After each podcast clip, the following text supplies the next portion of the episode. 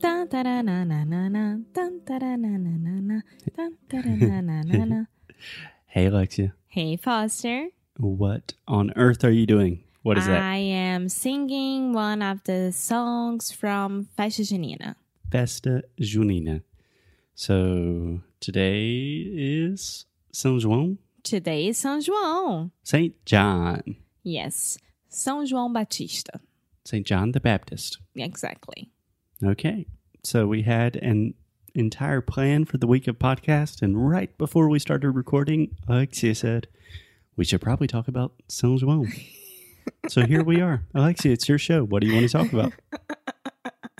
um, I just thought that's because the most important date for Porto, and as we are here, it's like it's like Carnaval, it's like New Year's Eve, it's like everything at once in one day. And all the Portuguese people they are telling me that is the night the the night that no one sleeps. It's the night that no one sleeps. Yes. Okay, so Porto is going to transform itself into New York City and be the city that never sleeps today. Is that what you're trying to tell me? From the twenty third to the twenty fourth. So That's not good news. I like to sleep, but I do have a lot of difficulty sleeping. I suffer from insomnia, so maybe every day sounds well for me. um, but the most important thing is that I was looking at YouTube videos and trying to understand what happens around the city because I was like, um, maybe they are exaggerating a little bit, but no, they aren't. Okay, so what are they talking about? What did you think they're exaggerating, but they're not? It sounds like winter is coming. um, apparently, is when everyone It's when? it's when hmm everyone have no it's it's when everyone is making a party Mm-hmm. Oh my goodness, is Alexia. throwing a party There were so many beginner's mistakes in that one little phrase. It makes me so, so happy. so let's just stop for a second, take a quick time out. First, you said it is when everyone have, which is grammatically incorrect. Everyone has. Yes. You have, I have, but everyone has. uh-huh Okay. Just a quick disclaimer we are in Portugal, which means Alexia is speaking Portuguese 24 7, which I love because when we record podcasts, it's a lot easier for me to correct her mistakes. no it's not a lot easier you have more mistakes to correct Yeah. yeah, Yeah. the more mistakes, the easier. I don't have to really pay attention. oh thank you You're just giving them to me all the time. Second, very simple mistake that a lot of Brazilians make is saying to make a party. Mm, it's to give a party no Mm, You could say to throw a party, which you Yeah. did say, but it's much more common and simple simply to say to have a party. to have a party Yes. Okay. So, like Porto, there uh, there is a part of Porto that it's the Baixa. And Baixa is where aliados and clérigos and the Ribeira is. So those are parts from the Baixa which uh, which are very very very touristy and beautiful at the same time. Yeah. So you're just referring to different neighborhoods in Rio. Mm. Rio? Porto? Where are we right now? yeah, so different parts of Porto, not necessarily neighborhoods, because in Porto it's very confusing that não é bairro, é freguesia. Uh, os portugueses são bem particulares. Um, and from everywhere at Baixa, you can go to a party.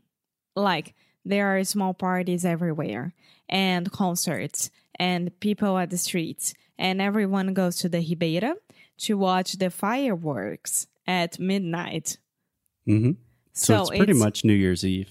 with Carnaval because before and after that, party everywhere. Yeah. But do you really think that the Portuguese people will be able to party with the same level of intensity that you crazy Brazilians can? I think so because Brazilians, we can party every single night if we want to. Yeah. You're But- talking about Brazilians in general because Yeah, of I course. know one Brazilian very well who cannot party after approximately 9:30 p.m., which means after she finishes Law Law and Order or Queer Eye, the party is over, my friends. Yes, it is. But maybe once a year or when they have their finals at football of the soccer players and things like that, they can party. I don't know. I really don't know. I never experienced a party here. Cool, cool. Yeah. Okay. What else about St. John the Baptist Day do you want to talk about? Also, apparently is one of the most known. It's one of the most. It's one of the it- Mhm. What am I saying? You're saying is. Ah, Which- it's Again, I don't beginner's know why. mistake. Yeah. you're just getting a little rusty, meu amor. It's one of the most known um Known. known Yes, you're saying non, Holidays. but it's known. known Mm-hmm. Yeah, it totally an oral vowel known. known. There we go. Okay. One of the most known holidays from Europe. Mm, yeah. Is this correct? No, no, no. I'm talking about the phrase itself like in English. Yeah, I would say it's one of the most well-known holidays in Europe or one of the most popular holidays in Europe. Yeah. And It's there okay. are a lot of bachelor, bachelorette parties as well during this.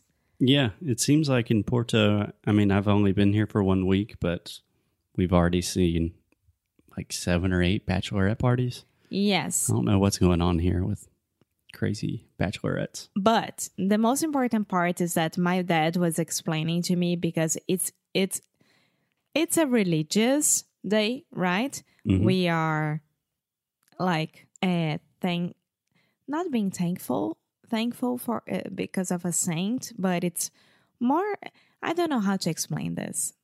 Yeah.